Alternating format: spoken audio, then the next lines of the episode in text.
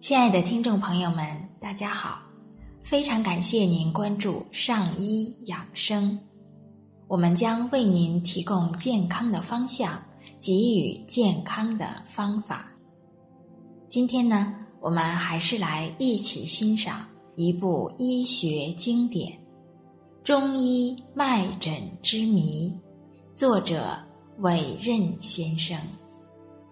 三，李艳玲。女，十五岁，本厂技校学生。病史：开始只是咳嗽，服桑菊感冒片后，咳虽减，又增鼻塞、流清涕、头疼，并流泪如注，开市不迭。其母携来就诊时，仍满脸泪痕。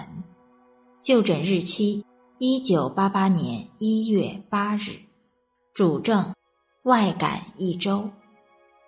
脉症：脉体湿浮动，左寸至，正属湿气浮动，督气治愈。治疗：苍术一点五克，柴胡零点六克，防风零点四克，急服。效应：五分钟后。胃脘与全身温热、头痛即愈，旋即鼻通涕止，眼泪也不流了。暗语：有人为中医治病慢，其实症状消失的快慢并不是衡量疗效的主要依据。